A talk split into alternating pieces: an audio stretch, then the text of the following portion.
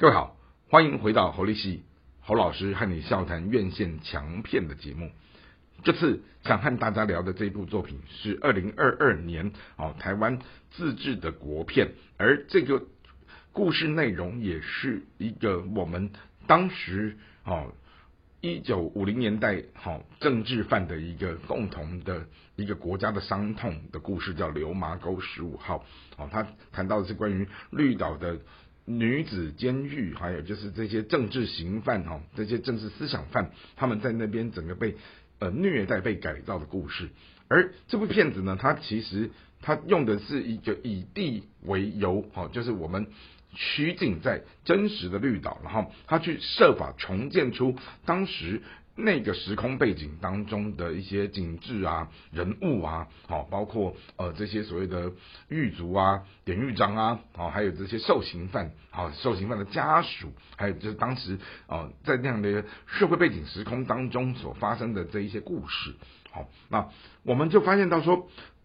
这种所谓的国族共同的这种情感，好，一旦它。借由这样的一个影音的文本，在做重新的诠释再现的时候，到底历史真实的东西，我们要保留住多少？尤其是这种大量的史料，好，它在有限的影音的时间的叙事里面，它要如何的去无存精再存精，然后并且借由演员们的表现，好，他们如何去进入到。事件当时的主人翁的世界，然后再借由他们的整个重新展现的时候，好，我觉得这不是一件容易的事情。好，那尤其是我刚前面前面提到说，它是一个全方位的多时空的这样的一个叙事，而这样的一个叙事的视角，它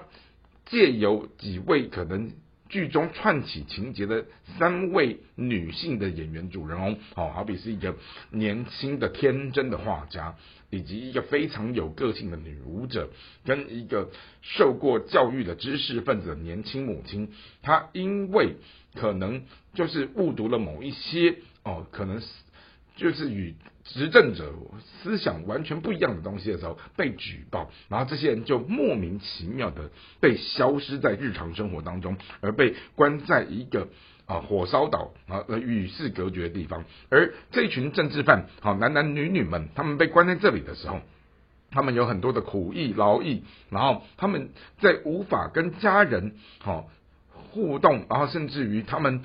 在。被凌虐的这些，不管是肉体的凌虐，或者是精神的凌虐，而他们如何想办法活下去，支撑到最后，好，然后让整个呃时间设法去洗刷他们的这些冤屈，并且这个东西，好，就是说此一时彼一时，就是说可能。当时的那个时空，他们是被是被羞辱的，甚至于他们的家人也蒙羞。可是有没有可能，当这一切的整个时空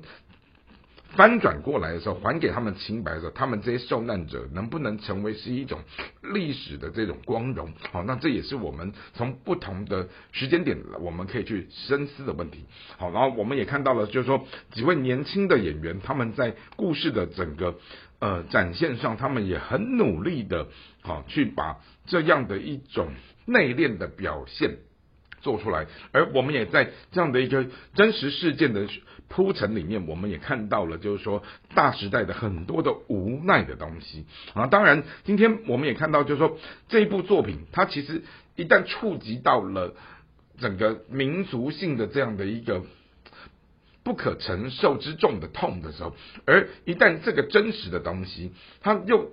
放进了所谓的美好的这一些影音的风景啊、配乐啊，然后事后的这一些唯美的剪接的时候，好，那美与真之间，它如何不失焦？这也是一个。我们在做一个诠释在线的过程当中，很重要的一个分际的处理的所在。那这个部分就回到说，像有一些文人或者是艺术家，他们在处理所谓的历史真实的时候，往往有时候那种所谓的他们的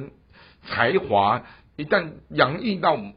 过头的时候，就会让历史真实就会产生了某一种过多的那种什么呃添油加醋的东西，这也是会失真哈。那尤其是像先前许多年前有一本非常经典的书哈，它在还原历史真相的时候，它放了太浓烈的文学的那种再创作的东西的时候，叫就是大江大海。好，那这个大江大海的东西，就会让我们去理解说，那到底讲的是。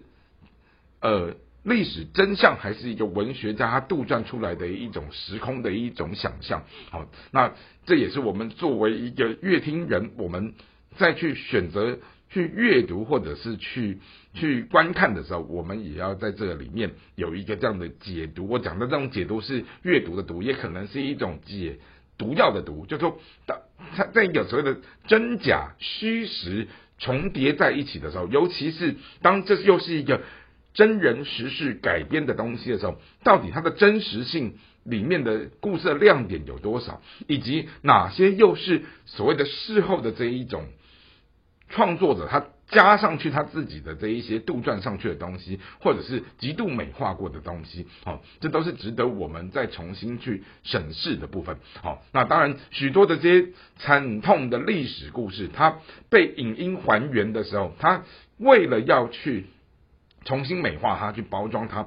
有时候你你包装的太过头的时候，那到底这是一个好事还是坏事？那我们也不能在这边有一个很明确的一种武断的说法。那我只是回到了，就是说，哦，各位，我们在观赏这样的一个作品的时候，我们如何和这个作品保留了某一种安全的距离？而我们从距离产生了美感跟形式的时候，我们可以帮助自己在解读这样的一个。影音文本的时候，我们有一个更冷静的一种解读的方式。好，这也是今天的节目想和大家分享的。希望今天的内容大家会喜欢。我们下次再会。